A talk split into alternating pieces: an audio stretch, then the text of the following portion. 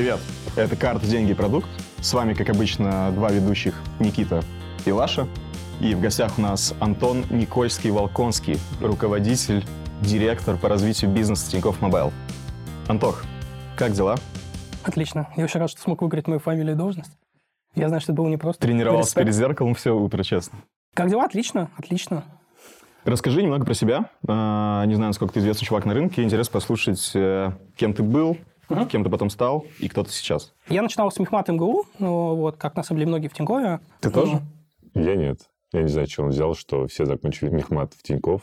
Ну, это, ну, может, профессиональная деформация, знаешь. Может быть. Давай. Так. Вот, но я могу сказать, что был не самым лучшим учеником, поэтому не так, что мне там Мехмат что-то дал. Нельзя сказать, что они тобой гордятся, да? Думаю, пока что нет. Слушай, Да, на эту окей. тему забавно. Димка Зборовский знакомый, он сейчас получил Forbes 30 under 30. Ага. И у него как раз был пост на тему того, что он еле-еле закончил универ, и там, типа, не знаю, комиссии, не комиссии, какие-то пересдачи бесконечные еле протянул. А в итоге сейчас, э, я не помню, что за универ, но тоже, типа, в районе МГУ, что-то там и так далее. Вывесили то, что они гордятся, вот наш лучший выпускник, там, Димка Зборовский, значит, э, взял Forbes 30 under 30. Он такой, come on, типа, я там Прикольно. еле-еле. Ну, вот у меня такой же инсайт, то есть э, есть такая штука, называется компот, комиссия по отчислению.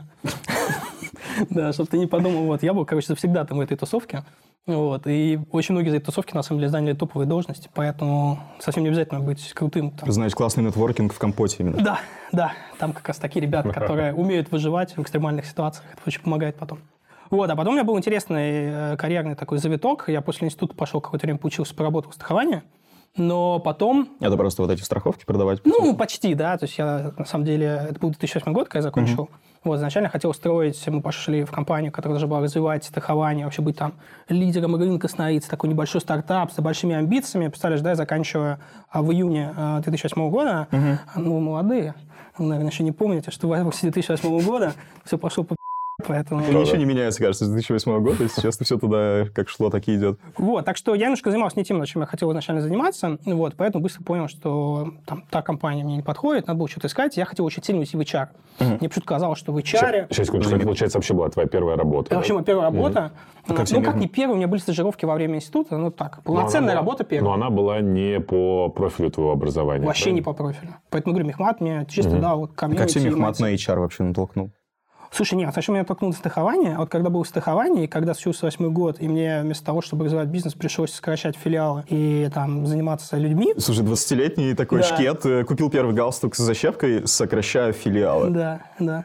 То есть я сам должен был выжить во всей этой Ну, они, ситуации. наверное, подумали, МГУ мехмат вообще-то, извините. Зачем на Не на козе приехал сюда. На самом деле, год это в 21 или в 22. У нас тоже был стартапчик. В какой-то момент фаундер стартапа купил мебельное производство в Питере, whatever. Вот, и я поехал управлять тоже мебельным производством в Питере. Я просто сижу такой реально мальчик, ничего не знающий о жизни. В компании там 40-50 лет был мужикам, которые типа мебель делают. И вот я с ними сижу на кухне, они там все курят, бухают, и я им объясняю за жизнь, за там новые московские процессы и так далее. Ну, как? я не- ну, Помогло потом? Слушай, для меня классный опыт. А, Для них нет. Для них точно нет, да. Я не знаю, о чем думал тогда фаундер, но... Так, Ну, похожая история, в общем, да. И я думал идти в HR, типа, строить всякие системы мотивации, комп вот это все. И как бы искал такие позиции, ходил по собеседованию, вдруг меня приглашают на позицию в продаже, а в страховании, но в продаже, чистой продаже. Вот, я на собеседовании продавал ручку, вот что раньше никогда не делал. Ну, то есть, понимаете, да, еще раз, мехма такой э, закомплексованный достаточно ребенок, не сильно вообще публичный, ничего не мог там из себя выдавить. Вот, а тут там ручку продай. Я не знаю, каким образом руководитель продаж сказал, все, ты идешь к нам, ты нам нужен, давал мне хороших денег. И я вот из таких тепличных условий пошел в поля продавать 4 дня в неделю. Короче, я ездил по отделениям банка и учил продавцов банка. А тогда продавцы банка еще такие Ты, тетечки. ты сразу начал учить? Сразу, вот прям сразу она меня взяла, да, ну, там, какой-то водный тренинг, там, на несколько дней, и все, и пошел, типа, фигачить. Вот твое отделение, вот твои тетечки 40-летние. А кто твой папа? Так, на всякий случай. Может, это важно для истории. Мне вообще не важно. Не важно, окей, ладно. Вот, так что это прям э, сильно меня поменяло. То есть, когда люди говорят, что нельзя там из интроверта стать экстравертом или наоборот, ну, как бы не все фигня. Если ты реально хочешь, если у тебя есть мотивация, а я тогда хотел, вот, я себя сильно переделал. За это деньги, да? за эти деньги. Так что хороший кейс э, вот, для ребят, которые хотят себя поменять. Вот. А потом был хороший следующий для меня инсайт. Я поработал в полях ну, год, полтора, наверное. Потом Вот. пенсионные фонды начались, вот эти негосударственные НПФ, да? Это попозже было, да. Вот. Но тогда я думаю, блин, надоело поля, как бы всех учить, очень сложно. Вот. Я думаю, так, надо что-то еще использовать. Вот. А у меня тогда была достаточно широкая возможность возможности, и у меня были бюджеты, я, собственно, смог сделать мотивационную программу классную для селзов. Вот. У всех были мотивационные программы, а я сделал самую крутую. А что сделал? А, очень просто, смотри, то есть там были мотивационные программы других компаний, то есть одновременно эти же менеджеры продавали страховки других страховых компаний, uh-huh. и мы конкурировали как бы uh-huh. за этого менеджера. Вот. У всех плюс-минус бюджет одинаковый. Но все ребята там тоже сидят умные, тоже, видимо, смехмата. Вот. И они сделали суперсложную систему мотивации. А ребята, которые сидят на фронте, ну, они простые там, женщины, они не сильно разбираются, они просто их не понимали. Они не понимали, что они хотят, были какие сложные формулы, То есть они расчеты. не понимали, чем надо сделать, чтобы больше заработать. Они не понимали, как это рассчитывается, Да, они да. не понимали, как их Типа, действие я ведет к молодец, результату. но да. Типа, да, там, там, э, типа, ты сделай 5 продаж, потом вот это будет в числителе, вот Да, это да, знаменатель, да, да, там да. какие-нибудь коэффициенты Да. рабочего времени, вот это все. Да. Корень оттуда возьмем Да. тоже Да, на да. всякий Да. случай. А потом они еще как бы, ну, как-то себе это представляли, начинали продавать, получали какие-то результаты, такие, а, бля, меня обманывают, не буду это продавать. Вот, а я к ним пришел и сказал, просто за каждую продажу 100 рублей. Все. Тот же бюджет. И у нас продажи просто вот так полетели. Вот, я представил эти поля, я Мгм. просто рассылал всем обновление мотивации, подводил итоги. Да, да, да. Вот, и так я перешел в маркетинг. Ага, так. Внутри страхования. Внутри страхования. Внутри страхования пришел в маркетинг, потому А что... как ты вообще, ну, как ты сказал, что, типа, вот, я, мне не нравится здесь работать? Не, а я не сказал ничего, ко мне пришел директор по маркетингу, сказал, слушай, так классно сделал мотивационную программу, что мы уже потратили денег больше, чем за весь прошлый год, вот, но вы собрали больше, чем за весь прошлый год, поэтому Мгм. давай ты пойдешь к нам. И, Мгм. в принципе, будешь работать в упаковке продуктов, в Мгм. мотивациях. Вот, Мгм. так и пришел в маркетинг. Таким образом, я в страховании проработал суммарно 10 лет, и Ого. вот совмещал, по сути, три Ага. области развития бизнеса, маркетинг и продукт.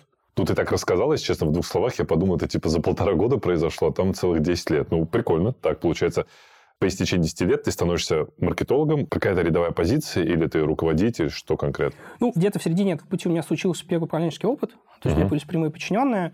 Вот, и тогда я сделал еще одно решение, которое, ну, такое неоднозначное. Я пошел на MBA.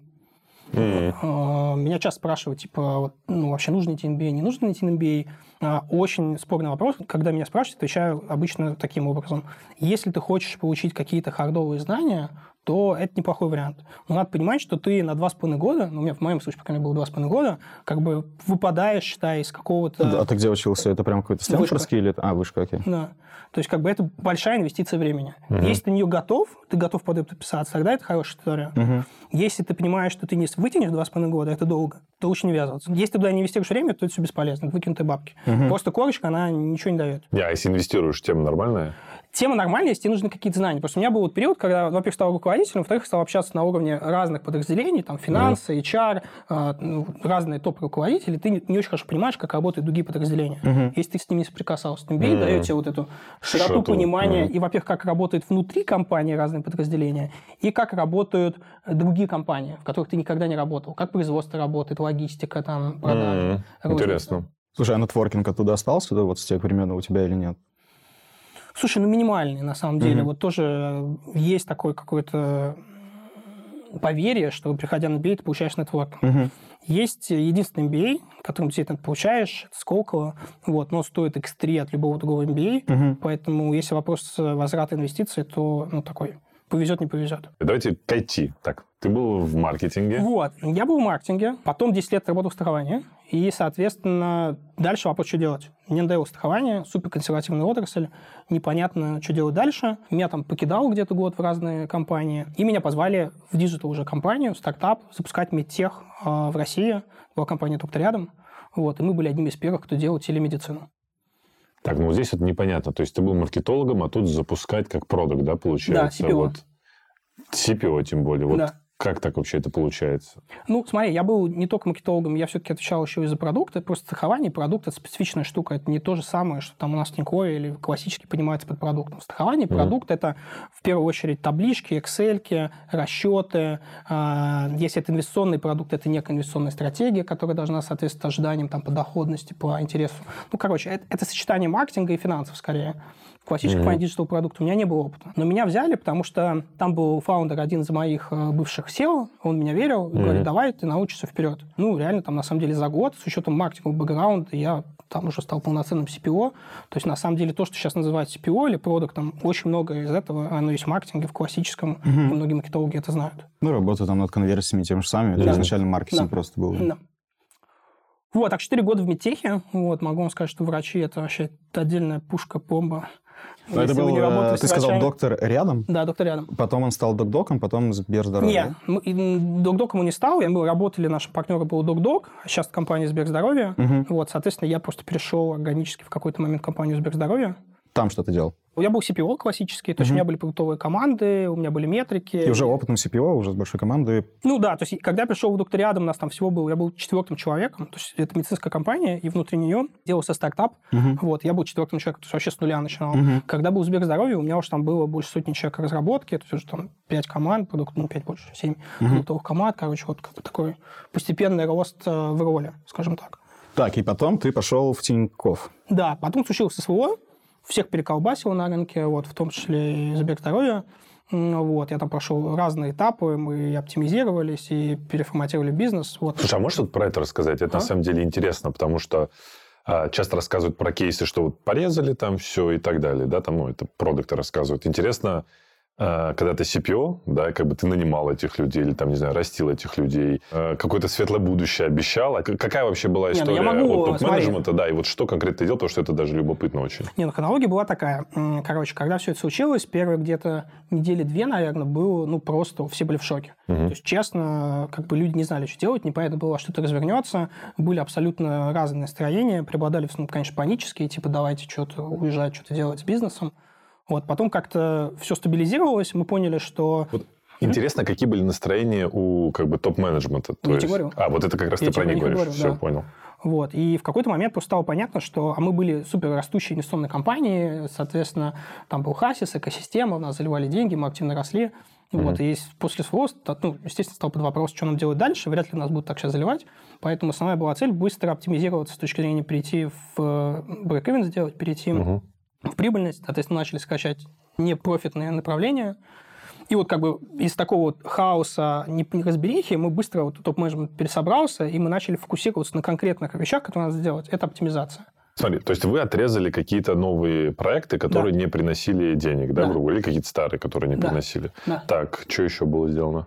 Все, ну, на самом деле, это кажется, что это так просто, это не просто. Не, ну понятно, понятно. Это- Просто вот я знаю на рынке тоже кейсы, э, тоже в дочке Сбера, переводили людей на четырехдневный график. Ну, временно там Нет. или относительно временно, то, чтобы сократить косты. Вы так А, не и типа делали? платили меньше потом еще? Ну да, то есть, получается, ты, у тебя три дня выходных, там, ну, грубо говоря, там, не знаю, 20% зарплату экономишь. Чтобы не увольнять там большое Не-не, у нас такого не было. После, у нас была обратная немножко история. С одной стороны, мы оптимизировались, то есть какие-то непрофильные закрывали. С другой стороны, у нас понятно, что люди на панике, многие уезжали, кто-то хотел увольняться, совсем уезжать. Вот. И мы, у нас была еще противоположная задача ключевых людей удерживать. Мгм. Вот. И вот мы этим балансировали. Это где-то продолжалось месяца два до конца мая. Вот. Потом все стабилизировалось, и все. Мы пошли в такой флэт развития бизнеса. Ты на этот момент также в Сберздоровье. Да, я, например, здоровье как раз в этот момент, э, спустя там два месяца вот такого флета, когда мы просто продолжаем э, ну, показывать экономическую эффективность, я понял, что ну, как бы, мне это неинтересно, я хочу растить бизнес, запускать какие-то новые проекты. Да, не следить за костами, а Да, да, искать да. opportunities их Да, там. да, да. Окей. И ты пошел в Тинькофф. А, Я искал разные варианты. Вот. Тоже, кстати, хороший кейс, как, как э, искать работу. Вот я на себе проверил там многие советы, которые я давал, мне давали. Вот. И первое, что я сделал, я сделал LinkedIn. Я сделал классную страничку LinkedIn. А что значит классная страничка LinkedIn? Ну, зайди на мою страничку. Ну, давай, опиши для ребят. Ну, ну, понятно, во-первых, она на английском, она хорошо описана, а, там есть все ключевые достижения. Как ты к этому подходил? Ты нанял кого-то консультанта или смотрел на референс? Слушай, у меня изначально было классное резюме, я его долго вытрачивал там, на протяжении нескольких лет до этого, вот, поэтому моя задача была, по сути, просто взять мое резюме и принести в LinkedIn. Большая часть информации там уже была. Ну, и подвести как бы итог под моей работой в Сберздоровье. Вот. Единственное, что я взял действительно консультанта, но не на заполнение самого LinkedIn, а на, скорее, правильный перевод на бизнес-английский, потому что я чувствовал, что я где-то могу косякнуть, а ну, бизнес-английский такой чувствительный. Вот, поэтому она переводила и правильно заполняла э, все поля. Вот, э, в общем, я заплатил за это небольшую денежку. Ну, я, кстати, открыл LinkedIn Антона. Тут Что у него скажешь? даже уже про Тинькофф расписано. Ничего себе. Тинькофф я почти не заполнял. Так, Ну так, да, так, да, так, да. так, Нравится, нравится? интересно. А там Взял бы результаты меня? и итог ну, подведен под Тинькофф там ну, уже. к- Как бы, я просто сейчас не читаю, но, знаешь, так много информации. Ну, вот, смотри. Ху.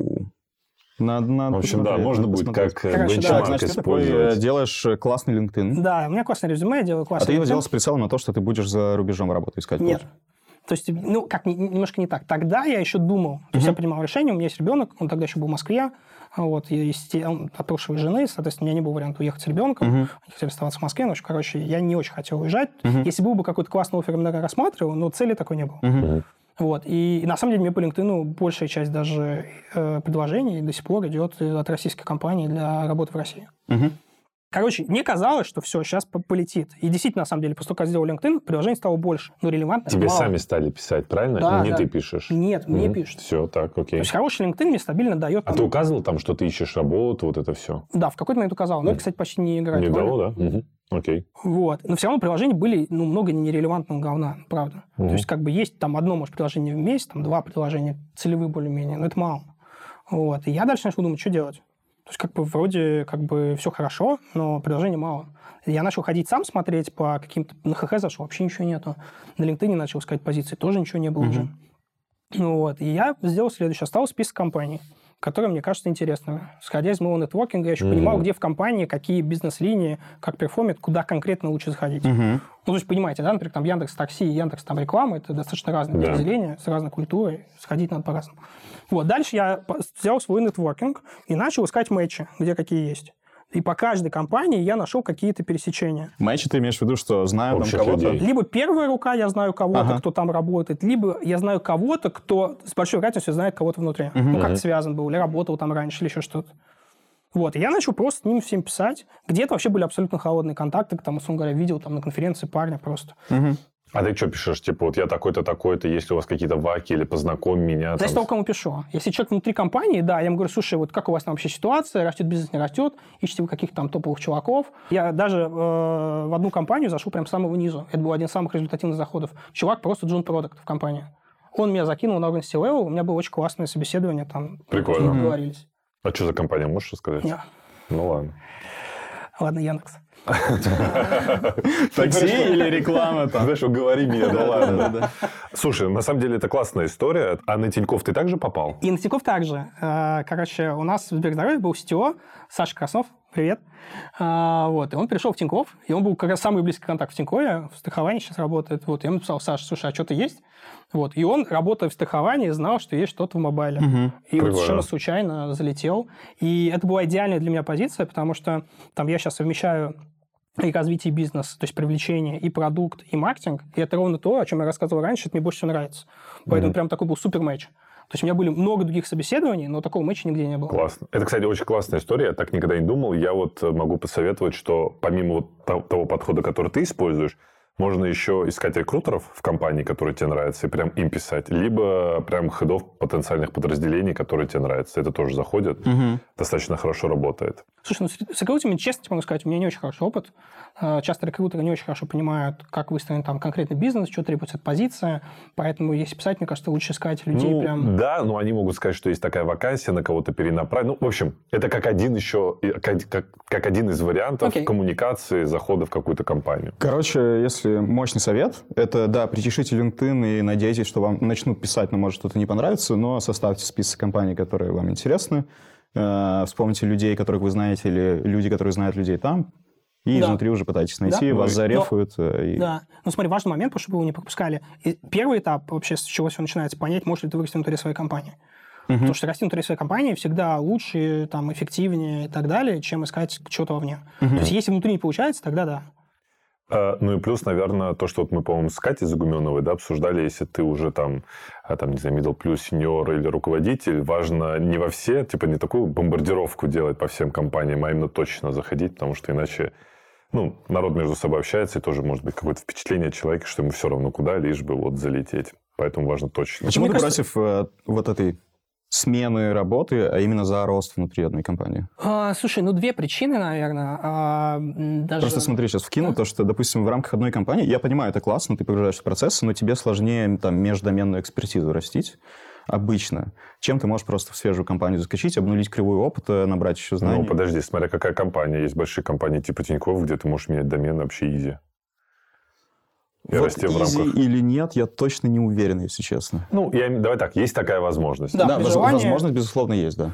Вот, смотри, мне кажется, ответ на этот вопрос сильно зависит от твоего уровня грейда. Мгм. То есть, как бы, если ты джун, мое субъективное мнение, считаю, что это хуже, когда джун работает в одну компанию, например, там, 6 лет, Мгм. и никуда не переходит. Ну, если Да не, если Джун остается Джуном 6 лет, то это... не, ну даже растет, но вот он как занимался одним продуктом, Мгм. продукт не меняет. Насмотренности нет. Вот джуну, как бы, конечно, лучше переходить, посмотреть, как бы, как работают в разных компаниях, разные культуры Мгм. и так далее. Но если ты там сеньор, CPO, там, лид и так далее, то у тебя просто срок, горизонт твоего перформанса, он удлиняется. Мгм. Тебе, чтобы действительно показать результат, а мне, например, нужно там минимум два года. Мгм. Ну, то есть вот даже сейчас я уже в компании там 9 месяцев, вот вряд ли сейчас можно четко сказать, «Бля, а вот этот Антоха затащил, он вообще красавчик. Много еще из того, что было до меня, многое там делала команда, которая была до меня. Поэтому, как бы приходя, условно говоря, там на год-полтора, ты не успеешь ничего показать. Ну, то есть объективно. Мгм. Поэтому чем выше находишься по грейду, тем тебе дольше срок нужен. А чем дольше срок тебе нужен, когда ты переходишь, ты его обнуляешь. То есть тебе по новой нужно вот эти там 2-3 года как бы фигачить. Находясь в одной компании, ты можешь переиспользовать тот опыт и твою как бы репутацию, которая у тебя была до этого, поэтому это просто эффективнее. Но там, начиная с пленного грейда. Класс. Так, э, ты пришел в Тинькофф Мобайл, у тебя должность теперь CBDO. А Есть. чем, в твоем понимании, отличается еще раз от CPO? Вообще, что, как расшифровывается, давай. А, Chief Business Development Officer, по-русски директор по развитию бизнеса. Yes. А, Соответственно, отличие в том, что я отвечаю за привлечение, то есть мне подчиняются каналы продаж. А, Соответственно, мне подчиняется продукт, как классическому Мгм. CPO, плюс я плотно влез в маркетинг. То есть у нас не было, например, отдельно раньше маркетинга, никто его не Мгм. курировал. Вот сейчас я еще построил а, отдельный маркетинг у Саши Лебединского. Вот, собственно, А кто тебе не подчиняется? все остальное. То есть мне не подчиняется айтишка, мне не подчиняется телеком хардовый, мне не подчиняется аналитика и портфель, все, что связано с Мгм. финансами и цифрами. Ну, HR, понятно, бухгалтерия. Окей. Похоже на коммерческую чуть-чуть. Да-да-да, это похоже на коммерческого, и вот эта связка привлечения продукта, она прям мне супер есть Мгм. Тебя как бы не нужно разрываться, ты делаешь пр- продукт, сразу сам продаешь, если продашь что-то не получаешь, возвращаешь продукт, и это Мгм. непрерывная связка. Так, ты ушел из э, здоровья, Yes. э, потому что там начали корректировать и беду, ну, вот эта штука, которая по экосистеме Сбера тогда пошла. И тебе хотелось заниматься классными инвестиционными продуктами на рост развития. Что в Тинькофф Мобайле это? Почему вообще Тинькофф Мобайл? Ну, одну причину я уже сказал, потому что классная роль. Вот, с точки зрения продукта Тинькофф Мобайл, никогда бы я не подумал, что пойду в телеком, честно. И в моем топе, вот, который ты оставлял, не было ни одной телеком-компании. А, почему Тинькофф Мобайл? Потому что м, на самом деле продукт э, Тинькофф Мобайл это не совсем классическая связь, то есть как выглядит сейчас стратегия. А, ну, есть связь, да, все мы прекрасно понимаем, телефон должен звонить, интернет должен работать, commodity продукт, он у всех, абсолютно у всех есть. Все Особенно, когда приезжаешь в Ереван в первый день, да, телефон должен да, да, да, работать. и телефон должен работать. Да. А, Ладно, не будем о грустном. А, Вот, соответственно, это как бы основа, но на ней продукт сложно выстроить и сложно сделать какую-то конкуренцию. Мгм. Поэтому у нас сейчас история про то, что, во-первых, мы вовне даем рыночные цены, то есть у нас цены плюс-минус на рынке у всех одинаковые, а, соответственно, но внутри для клиентов группы, чем лучше клиент, чем больше LTV он приносит группе, тем лучше у него цена. Мгм. То есть идея вообще мобайла в том, что добавляя еще один продукт клиенту в его портфель от Тинькова, мы увеличиваем его лояльность, тем самым увеличиваем ретеншн и тем самым увеличиваем LTV. То есть мы субсидируем э, сотовую связь, интернет и так далее, и привлекаем, собственно, новых клиентов в целом в экосистему. Не новых. То есть изначально была стратегия как раз привлекать новых. Мгм. Она не сработала. То есть мы привлекали новых, дорого и убыточных. Мгм. Сейчас последние два года стратегия привлекать внутри клиентов группы, добавлять им еще один продукт, Мгм. тем самым увеличивать их лояльность. Мгм. Соответственно, Зачем э, клиенты Тинькофф переключаться на Тинькофф Мобайл? Ну вот смотри, первое, это выгодно. То есть, если ты просто клиент Тинькова, то у тебя просто любая карточка, это что-то минут бесплатно. Мгм. Если у тебя про, у тебя 1200 минут бесплатно, 30% скидка на гиги, ну и так далее. Мгм, Там премиум, private, там по кредиткам сейчас будет отдельная штука. То есть, в первую очередь, это выгодно. Во вторую очередь, э, помимо самой базовой связи, мы добавляем различные технологические сервисы, которые связь улучшают. Ну, первое, которое у вас на слуху, наверное, это Олег. Мгм. То есть у нас есть секретарь Олег, который хорошо дополняет нашу связь, может отвечать на звонки, как бы вот это все. Вторая штука, а, которую мы сейчас активно прокачиваем, это все, что связано с безопасностью. У нас есть, например, а, механизм, который позволяет на основе того, кто тебе звонит, понять, мошенник это или нет. Мгм. То есть мошенники сейчас очень далеко зашли, они умеют подменять номера, Мгм. то есть ты можешь видеть, звонить Тинькофф или там Сбер, и взять трубку, и если ты там доверчивый, то тебя легко достаточно развести. Мгм. Вот. Причем, кстати, многие думают, что это как бы где-то там далеко, они за вас Пытались. Ну, я имею Постоянно. успешно. Есть в кругу знакомых, есть люди, которых Да. э, развили, да. Ну, я, честно, я был уверен, что, типа, вообще невозможно развести. Это какие-то совсем странные люди на это попадаются. А, Я уже работаю в Тинькове. Короче, осень, где-то ноябрь. Вот. Мне звонит мама и говорит, слушай, у меня мама а, преподает испанский язык. Так, Вот. И она говорит, слушай, я тут э, выиграла тендер, тут Магнит делал тендер среди преподавателей, обучения сотрудников. Вот, короче, на два года, типа, я буду обеспечена, но мне нужно заплатить какой-то сертификационный взнос, чтобы как бы попасть э, внутрь. Вот, типа, у тебя, у тебя нет там сейчас налички, можешь мне 70 тысяч рублей дать? Мгм. Я говорю, да, конечно, мам, без проблем, держи 70 тысяч рублей. Ну, понимаете, следующее да, развитие событий, 70 тысяч рублей переводится кому-то, денег больше нет, вот, мама звонит. А, сказать, то есть ты тоже не понял, да, я подвоха? тоже не понял, Ага. я не понял вообще подвох, я не знал, что такая схема даже есть. Обалдеть. Ну, кстати, про такое я первый раз слышу. То есть там, я говорю, там на самом деле это мы только на проекте знаем, вот про то, что звонят из банка. совсем страшно было бы, если ты сейчас скажешь, что мамин голос был синтезирован там. Не, не, не настолько. Но 70 тысяч рублей потерял, естественно. вот маме их отдал, вот мамины нервы, тем более бесценные, она и так пострадала. Вот, но реально, то есть я уже работал в Тинькове, эта технология уже была. У мамы просто не было симки Тинькова. Мгм. Вот, ну, потому что я там не считал нужным э, до нее донести все ценности. Вот тебе прямой пример, как это работает. Была а симка- Э, Подожди, а это не работает? Подожди, ты пока сказал, что есть какой-то алгоритм, который что-то определяет. Да. А Почему именно Тинькофф Мобайл? В чем супербезопасность? Потому что мы просто этот алгоритм не делимся на рынке или что? Не, ну, во-первых, это ну, достаточно большая ML, то есть, в принципе, core такая компетенция Тинькова в целом, это все связано с данными и с ML. -ками. Вот, да, на рынке такого э, пока что нет в таком виде, то есть на рынке умеют определять там спам-номера по номеру и, собственно, просто их блокировать. Какие-то коллективные базы данных? Да, да, да, вот это есть, мы тоже в этом участвуем, но это как бы обходяемая история. Вот, а мы умеем именно в онлайне определять, что это мошенники, и разрывать звонок. Вот такого нет. И более того, мы не только разрываем звонок, мы еще не даем деньги перевести. А клиент понимает, что ты, что ему разорвали звонок из-за безопасности, или он такой звонок Да, прервался, конечно. такой, ой, связь прервался, перезвоню-ка я, пожалуй. Не-не, ему при- приходит уведомление сразу же в этот же момент, что вы говорили с мошенниками, мы еще оцениваем, а, какая, ну, то есть мы можем ошибиться теоретически, на самом деле вероятность 99,9, что попадаем, но все равно, соответственно, 0,1% могли ошибиться. Поэтому еще собираем обратную связь, типа, так или не так. А вот если коснуться метрик, вообще интересно, вот какая доля э, абонентов э, сталкивается с этой проблемой? Ну, то есть вот для какой доли мы решаем проблему? Сталкивается и попадается. Слушай, очень сложно сказать. Э, То есть мы определяем сейчас э, 99,9 среди тех, кто где подключена. Проблема в том, что мы сейчас раскатываем эту тему на всех. То есть она в процессе раскатки, поэтому ответить на вопрос по всей базе нельзя. Мгм. Мы раскатим как раз где-то на этой неделе, и после этого я могу ответить точно. А есть какая-то метрика, там, количество спасенных денег? А, э, По нам мы еще не считали, но Мгм. посчитаем. Хорошая тема. Хорошая тема. Мне, кстати, кажется, что доля маленькая, но каждый вот этот случай, да, потому что у каждого Мгм. есть знакомые, которые там, или знакомый знакомого, который попался, они очень резонансны, и несмотря на то, что доля обманутых очень низкая, как бы эту боль все равно надо решать, потому что она очень глубокая. Там, знаешь, 70 тысяч – это еще, на самом деле, копейки, про которые ты говоришь, да, там я слышал истории, там, миллионы, ну, как бы достаточно большие суммы бывают, поэтому действительно это супер важная Ну, там история. жену друга что-то 300 тысяч, там что-то такое было. Ну, в прошлом году, насколько помню, что-то порядка 20 ярдов увели. Это только официальная статистика. Это в целом, Это- да, ЦБшная? Это в целом ЦБ статистика, надо понимать, что реально раз там в 5-10 больше. Мгм. Вот, это огромный-огромный бизнес. Так, Тинькофф Мобайл. к- Ща, а, кстати, еще есть прикольная штука там. А, Помимо того, что вот мы блокируем, мы еще сделали армию ботов, Мгм. которые разговаривают с мошенниками. То есть в чем Про идея? это уже можно рассказывать. А, про это можно рассказывать. Окей, давай, это А, расскажи. Соответственно, а, в чем идея? То есть идея в том, пока мошенник разговаривает с нами, он не разговаривает с чьей-то мамой. Мгм. То есть такая социальная штука. Мгм. А, Соответственно, мы сейчас, когда понимаем, что звонок точно мошеннический, переключаем его сразу на бота. А, Вот. Изначально это был Олег, но мошенники тоже как бы понимают, Олег сразу свешивает трубку, не разговаривает с ним. Мгм. Поэтому мы сейчас синтезировали большое количество разных ботов с разными голосами, разными сценариями, которые разводят мошенников. Вы не слышали про деда?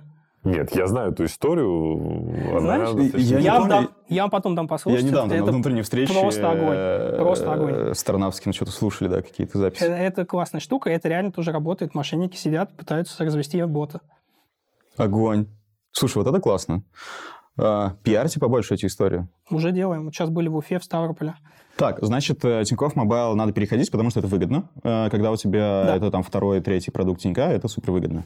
Это безопасно, потому что у нас передовые технологии, которые позволяют там определить искусственный интеллект, все такое. Мгм.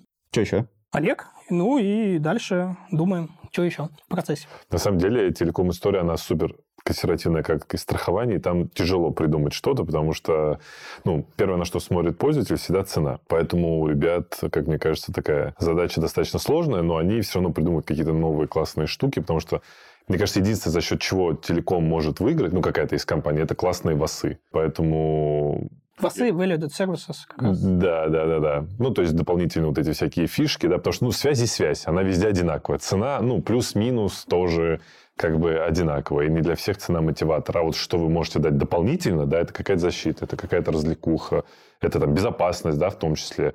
Не знаю, вдруг там дальше будет сервис, да, там, не знаю, если вот мы вам гарантируем, если там вас обманут, мы там компенсируем, да, вот что-нибудь такое, ты такой, блин, ну, я как бы все, я готов платить, я готов пользоваться, потому что я вот знаю, что я там защищен. Классная история, мне Ну, кажется. в сентябре будет большая бомба, не могу рассказать. Ждем. Все, ждем, окей. А, Переходя там от самого продукта к тебе, ты пришел э, пару лет назад, год. В сентябре прошлого года. Я А, могу ну, сказать не- точно, да. 10 месяцев, потому что я смотрел LinkedIn. 10 месяцев назад ты пришел. Работает с вами. э, Ты сказал, что пересматривалась стратегия. Ты ее пересматривал или кто? Вообще, что такое стратегия? Было бы тоже неплохо сначала сказать, потому что все по-разному понимают, что такое стратегия. Что такое стратегия? Слушай, я, наверное, тебе не отвечу каким-то классным определением. Не, ну, У меня, да. Понятное для человека. Я да, с вами, с вами скажу, как я ее понимаю. Это документ. То есть, в первую очередь, важно, это документ, а, который а, отвечает на вопросы два. А, Where to play, где мы играем, Мгм. и how to win, как там победить. Мгм. Вот глобально это документ, который, с которым, который как бы олицетворяет собой договоренность энного количества кодеров о том, что мы делаем. Вот, соответственно, вот это, это как бы очень общо, если, да. Если Мгм. предметно, то документ не должен содержать определенные блоки, которые, ну, просто обязательно. Вот, первое это where to play, то есть тебе нужно это раскрыть, посмотреть, что хотят потребители, если они у тебя уже есть. Если продукт новый, то хорошо. Потенциальные потребители, какие у них боли, jobs to be done, какие есть бенчмарки на рынке. Я правильно понимаю, что это как раз твое было решение таргетироваться на внутренних клиентов, не на Нет. внешних? Это было до меня. Да, у тебя. Ну, Но это вопрос- тоже вот условно стратегическое решение, да, грубо говоря? Как таргетироваться, какие Мгм. скидки давать, ну, в общем, как это Мгм. все выстроить, вот э, это уже было Смотри, до вот это первая частичка. э, Определить рынок, какие-то джобы и так далее. Как ты к этому подступаешься? Условно, вот ты приходишь на новое место в Тинькофф Мобайл, там чистый лист или какая-то стратегия, которая... Мгм. Откладываем ее, вот чистый лист, как к этому подступиться? Ну, тебе нужно проводить исследования разные, количественные, качественные, чтобы Мгм. понимать твоего пользователя, ваши за- затронул, например. а, если бы я не был внутри, я бы не знал, что там по какому принципу отбирают, э, пользователи выбирают себе мобильного оператора, Мгм. когда они выбирают, что, ну, то есть там... Ну, вот для человека, представь, что завтра кто-то становится CPO первый раз в жизни и сталкивается с тем, что ему надо там трехгодичный план написать или там годичный хотя бы, и у Мгм. него чистый лист, он не понимает, что делать. То есть первое — пообщаться с пользователями. Ну, в моем случае было просто, и, на самом деле хорошо, если что-то уже есть, потому что всегда хорошо смотреть динамики. Мгм. Ты, условно говоря, на стратегию обычно редко дается полгода, Мгм. обычно там месяц-два максимум. За месяц-два ты мало чего успеешь Мгм. исследовать, поэтому надо, конечно, максимально переисследовать то, что есть. И совсем ничего нет, ну, окей, да, тогда идешь прям жестко Мгм. а, в исследование, а, понимаешь, что хочет пользователь, какие боли, чем ты можешь помочь, исходя из своих там компетенций, и что у тебя есть. Параллельно с этим, это я очень люблю, и всем рекомендую делать, это международные бенчмарки. Мгм. Очень часто велосипед, который мы пытаемся изобрести, уже где-то кто-то что-то сделал. Хорошо, а Мгм. где ты эти бенчмарки находишь? Ну, начинаешь с простого, просто гуглишь, Мгм. смотришь, э, ну, например, когда я еще готовился к приходу в Тинькофф, мне что же было надо понять, вообще хочу я этот продукт, не хочу, целиком непонятная штука. Вот, и я пошел смотреть, э, есть всякие международные награды в международных э, телеком-компаниях, типа за лучшие там продукты, какие-то конференции, где что-то вручают. Я Мгм. начал смотреть, какие там продукты, что они делают, какие инновации внедряются. Это все есть в публичной В плоскости. общем, исследование рынка, конкурентов, вот этого всего. Да, очень классная штука с конференциями. Вот мы в марте ездили на международную конференцию, но это уже, конечно, когда ты пришел, то есть у тебя есть такая возможность. Мгм. Там тоже много инсайтов. Я вот привез одну идею, не могу про нее рассказать, вот, но... Это сентябрьская вот эта штука? Не, не, мартовская. В марте в Барселоне была конференция. вот. Не-не-не, Не, сама вот. идея. Ты просто говорил, в А, сентябре не-не-не. будет какой-то взрыв Нет, прям. это, нет, это другая штука вообще. Это стартап мы сейчас пили внутри. Ого. Очень крутой, потом покажу. А, Вот, она тоже просто к тому, что ты приезжаешь на конференцию, на самом деле у тебя нет никаких ожиданий от того, что там будет, ты просто ходишь, разговариваешь с людьми, смотришь, Мгм. что происходит, и в какой-то момент, оп, а вот это, если к нам будет вот так, и Мгм. побежал. То есть э, внешний рынок всегда таит в себе много всяких инсайтов, нельзя его скидывать со счетов. Короче, познакомиться с ребятами из этой же сферы в других компаниях. Условно, болтать с ними. В идеале конкретные люди, вот, ну, в принципе, ты можешь, я говорю, поездить, посмотреть. Не, ну сейчас, подожди, но все-таки стратегия, наверное, у тебя была принята до Нового года, а в марте это уже какой-то там тюнинг, какие-то Да, это эти мысли. примеры после инсайта могут проходить Да, с международного да, да. Вот да- Тогда давай, это да- было... давай все-таки по стратегии, да, вот поймем, вот, ну, вот прям там раз, два, три, вот что нужно сделать, чтобы не закопаться в этой истории, чтобы презентовать так, чтобы тебя не завернули, не сказали, там, какую Мгм. херню сделал, давай. Планы нарисовал на год, давай нам стратегию. бенчмарки посмотрел. А, Дальше, соответственно, если у тебя существующий продукт, то это не так сильно важно, но лучше оценить рынок.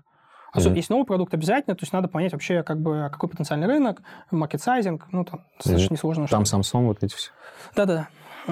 все, как бы это, по сути, вот все, что касается подгорения. А, ну, если у тебя существующий продукт, хорошо, понятно, аналитику посмотреть, собрать, Мгм. как он развивался, что там перформит, не перформит и так далее. Вот, да, все, как бы некую канву ты собрал, где мы играем. Дальше как выигрываем? Тебе нужно подготовить value proposition, некую идеологию, как ты заходишь. И здесь, на самом деле, это вот максимально креативная штука. Здесь нет какого-то прям супер канонического фреймворка, который бы всегда работал. Есть всякие продукт лет growth стратегии, есть э, разные матрички разных имен, имен. Вот. Основная идея в том, что ты должен найти ответ, вот исходя из всего того, что нашел до этого, ответ на вопрос, как тебе как бы, к этим пользователям там, зайти и попасть в их сердечко. Мгм.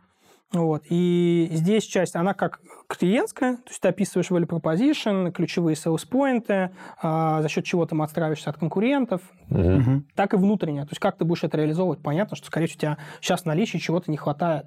Поэтому тебе нужно проработать стратегию, где ты делаешь MVP, какая дальше этапность, какая команда тебе нужна, Мгм. юнит-экономика, финансы, роудмапы, вот это все. А, риски и повороты, да, вот это сюда же. Ну, риски, повороты тоже можно. А в какой момент вы какую-то цель формируете? Ну, то есть стратегия это как, не знаю, шаги до достижения, да, чего? Цель должна быть до. Вот. Изначально, а кто эту цель формировал? Тебе ее спустили или ты ее как раз указывал? Э, Нет, мы собрались э, командой топ-менеджмента, и было понятно, куда копать. Ну, например, давай на нашем конкретном примере. До этого мы все время смотрели в активных пользователей. Мгм. То есть наша ключевая метрика была рост активной базы. На тот момент мы посмотрели на нашу базу, поняли, что у нас активных много, но платящих меньше. А платящие нам важнее. В Поэтому чем разница между активными и платящими? у нас конкретно есть определенный процент пользователей, которые, во-первых, сейчас находятся в trial периоде. То есть у нас Мгм. все пользователи подключаются обычно бесплатно. Мгм. Соответственно, нам важно, чтобы они приходили в платных. У нас есть пользователи, которые получают так называемые какие-то фантики, бонусы, еще Мгм. что-то, не Мгм. платят живыми деньгами, а платят какими-то бонусными штуками. Они тоже у нас не считаются платящими. То есть они активны, ну, чтобы аудитория да, поняла. То есть, когда ты приходишь первый месяц, ничего не платишь, ты активный. Да. Вот, а вы говорите, что надо смотреть на платящих, потому что, соответственно, они формируют нашу там экономику, Да. да, ну, по крайней мере, в части выручки. Ну, то есть, говоря, если активный пришел, но не стал платящим, это для нас убыток. А нам такие нужны или не нужны? Нам такие не нужны. Ага. То есть наша Окей. задача максимально конвертировать активных в платящих. Мгм. Вот, и поэтому мы, например, пересмотрели метрику платящих. Там еще куча разных сносок, звездочек, что считать платящим. Например, эквайринговый терминал – это платящий пользователь. А, Ну, понимаешь? То есть там, там много всяких нюансов. Вот. Но в целом мы определили метрику. Дальше был вопрос амбиции. То есть э, вопрос там, цели – это всегда вопрос амбиции. Это не просто план. Там, посчитали в Excel, экстраполировали, такие, о, ну все, идем сюда. Мгм. Это неинтересно. Вернее, это нужно, это все нужно посчитать. Но дальше тебе нужно понять, а каков, ну, насколько большую амбицию ты готов на себя взять. Цель это цифра, получается? Цель – это некая там цифра, на которую ты можешь прийти с учетом текущего ранрейта. А амбиция – это обычно что-то сверху. Мгм. Вот. И здесь исключительно определяется там тобой и пониманием. Цели Тинькофф Мобайла сейчас засекречены, или ты можешь сказать? О, Я могу сказать в процентах. То есть мы в прошлом году выросли x2. Мгм. А Сейчас мы на текущий момент... Мы поставили тогда цель... Давай, амбиция была x4, Мгм. а цель внутренняя была x3, а где-то финансовый документ мы уже показывали x2,5. Мгм. Вот сейчас мы идем x3. Понял. Так, значит, мы определяемся с э, игровой площадкой, рынок, пользователи, как побеждать, как туда идти, определяемся с целью.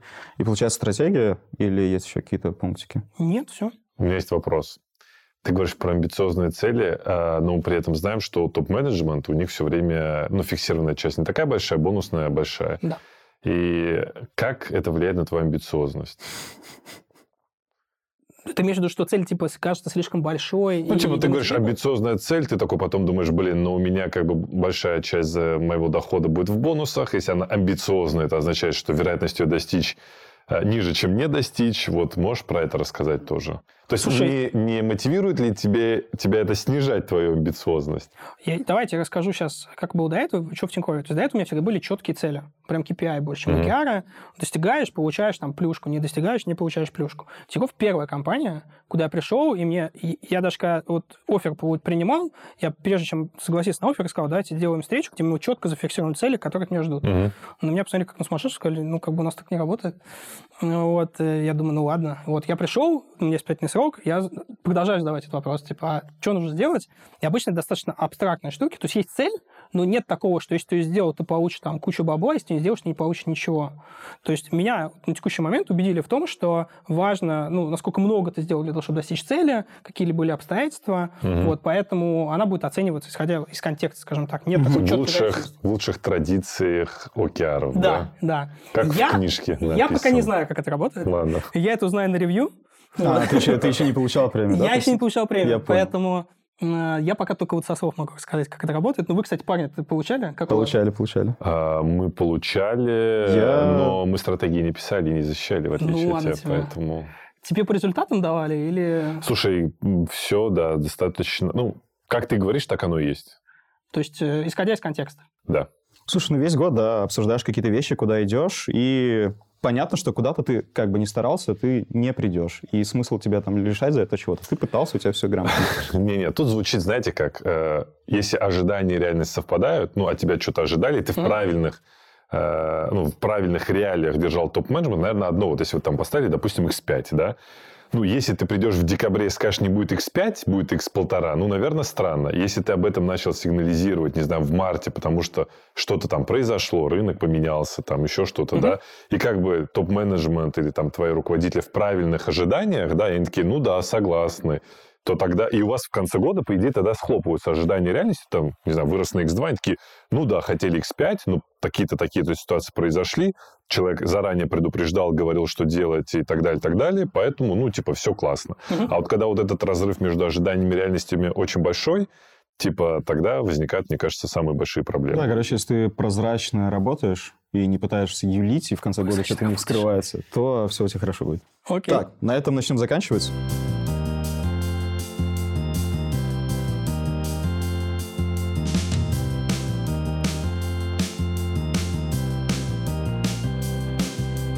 Про что мы поговорили?